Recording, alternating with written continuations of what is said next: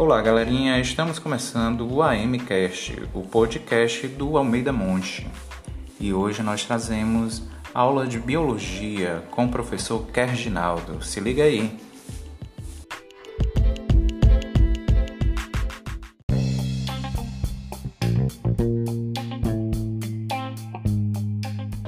Boa noite, pessoal. Aqui é o professor Kerginaldo, primeiro I do turno da noite. Nossa aula de hoje está no capítulo 12, a célula unidade fundamental dos seres vivos, entre as páginas 182 e 189. Vamos começar comentando um pouco sobre a descoberta das células. Essa descoberta remonta ao século 17, onde em 1663 o inglês Robert Hooke, a partir dos seus estudos, né, descobriu essas pequenas cavidades no que nós chamamos de cortes de cortiça ou de casca de árvore. Então, a partir do momento em que ele fez esses cortes, né, no seu microscópio que ele inventou, ele observou essas estruturas e batizou-as com o nome de célula. Outros biólogos né, também ajudaram na formulação do que a gente vai falar agora de, da teoria celular. São eles Theodor Schwann, que era um zoólogo alemão, Matthias Schleider, que é, era um botânico, e Rudolf Virchow, que era um médico sueco. Todos os três, de uma certa forma, contribuíram para a formulação dessa teoria celular, que se baseia em apenas três fundamentos básicos. São eles: Todas as formas de vida são constituídas por uma ou mais células. Segundo postulado, toda célula se origina de uma célula pré-existente. E o terceiro diz simplesmente que a célula é a menor forma de vida. Mas como as células são estudadas? Nós sabemos que para estudar as células, os biólogos especializados em biologia celular, né, eles usam um instrumento chamado microscópio. Existem dois tipos de microscópio. O microscópio óptico, que faz uso de feixes de luz, e o microscópio eletrônico, que faz uso de feixes de elétrons. Quanto ao microscópio óptico, ele é muito simples. Né? Então, basicamente, é, ele permite que, ao atravessar um feixe de luz sobre o material biológico, né, o pesquisador ele possa observar esse material com auxílio de alguns equipamentos, né, como as lentes objetivas, uma vez que estão próximas ao objeto, e as lentes oculares, que são assim chamadas porque estão próximas ao olho do observador. Para observar as células também fazem-se uso de alguns corantes, corantes esses básicos e ácidos. Por exemplo, a hematoxilina que é um corante básico de cor azul arroxeado, né, cora justamente né, regiões ácidas da célula, como o núcleo. Né. Já a eosina, que é um corante ácido, né, de cor rosa, já cora parte do citoplasma, permitindo assim sua visualização. É, o uso da microscopia óptica ajuda a entender alguns detalhes da estrutura celular. Com a revolução da citologia, o microscópio eletrônico permitiu que pudéssemos né, observar detalhes da célula. Diante disso, existem dois tipos de microscópio eletrônico. Microscópio eletrônico de varredura, né, que é um microscópio que, ao lançar feixes de elétrons sobre toda a superfície do corpo do, do ser, né, podemos ver seres inteiros, unicelulares ou partes deles então, permite ter uma visão tridimensional do organismo.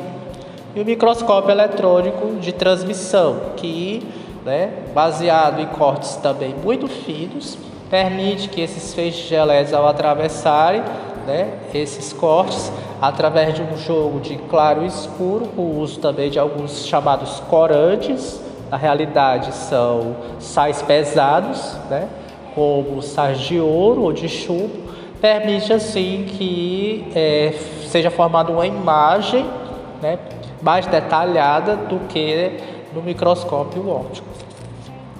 Bom, é, a célula, como unidade fundamental dos seres vivos, está virtualmente em todos os organismos, exceto os vírus, que não são formados por células.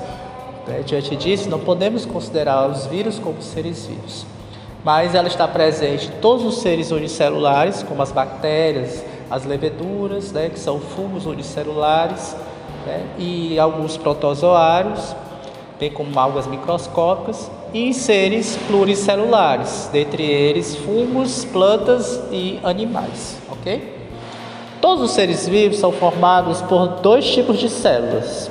As células chamadas procarióticas, né, que são células simples, praticamente encontradas em todas as bactérias, e as células eucarióticas, que são células maiores, mais complexas, né? presentes, por exemplo, nos animais e nos vegetais. Ok? Vamos falar um pouco sobre as células procarióticas.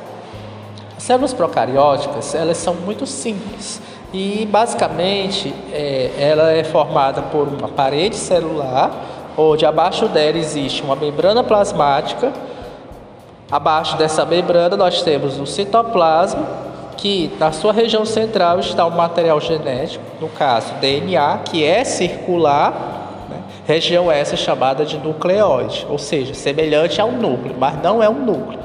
As células procarióticas não possuem um núcleo verdadeiro. Algumas células procarióticas podem ter outras estruturas, como flagelos, cílios, entre outros, ok? Já as células eucarióticas, elas são bem maiores, como eu disse, e são bem mais complexas. Existem dois tipos de células eucarióticas: a célula eucariótica animal e a célula eucariótica vegetal. O que, que elas têm em comum? Basicamente três coisas. Ela tem uma membrana plasmática, citoplasma e um núcleo celular verdadeiro, né? onde dentro deste núcleo está o material genético, no caso DNA, linear ou seja, tem um começo e tem um fim. Mas que diferenças podemos perceber entre a célula eucariótica animal e vegetal?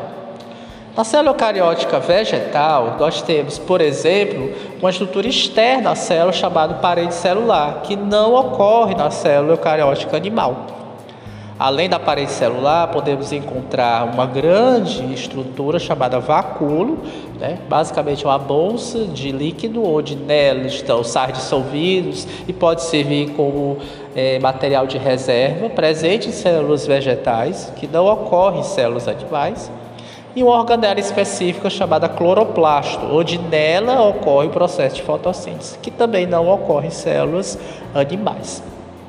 Já das células animais, diferente das vegetais, vemos também algumas estruturas exclusivas, como por exemplo os lisossomos, que são organelas esféricas, onde ocorre processo de digestão intracelular, que não ocorre nas células vegetais. Né? Bem como também algumas outras estruturas, como por exemplo né, é, ribossomos, que Diferente dos ribossomos das células vegetais, possui uma constituição própria.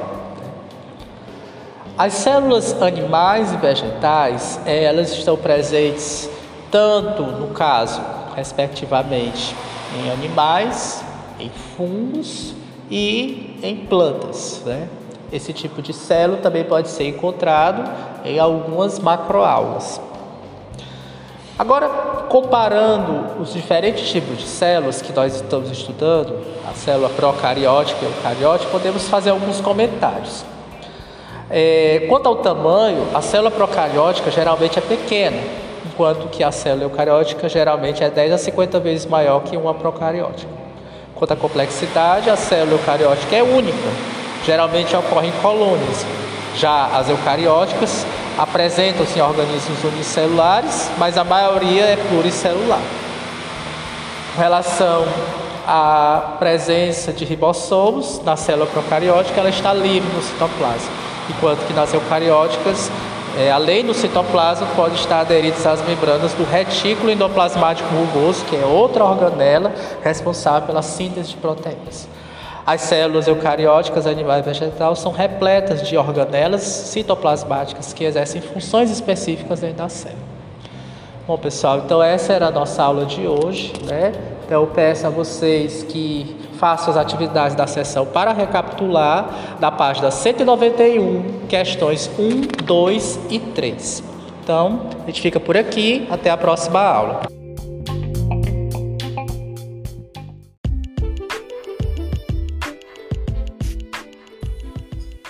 E encerramos por hoje o nosso capítulo do AMCast. Fique ligado e aguarde os próximos episódios.